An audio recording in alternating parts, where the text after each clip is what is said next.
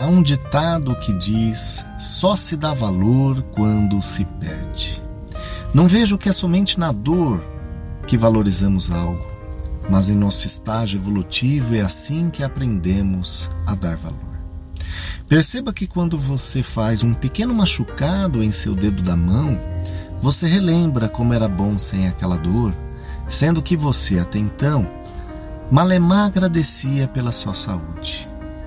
Por vezes, precisamos de uma noite mal dormida para valorizar uma noite de paz.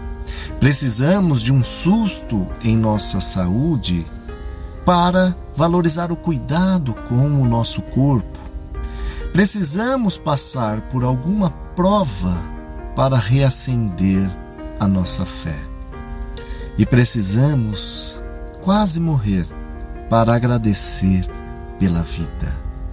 Mas chegará um momento, e cada um tem o seu, em que você mudará esse ditado e sempre dará valor sem precisar perder. Gratidão, paz e luz da página Evangelho Raciocinado.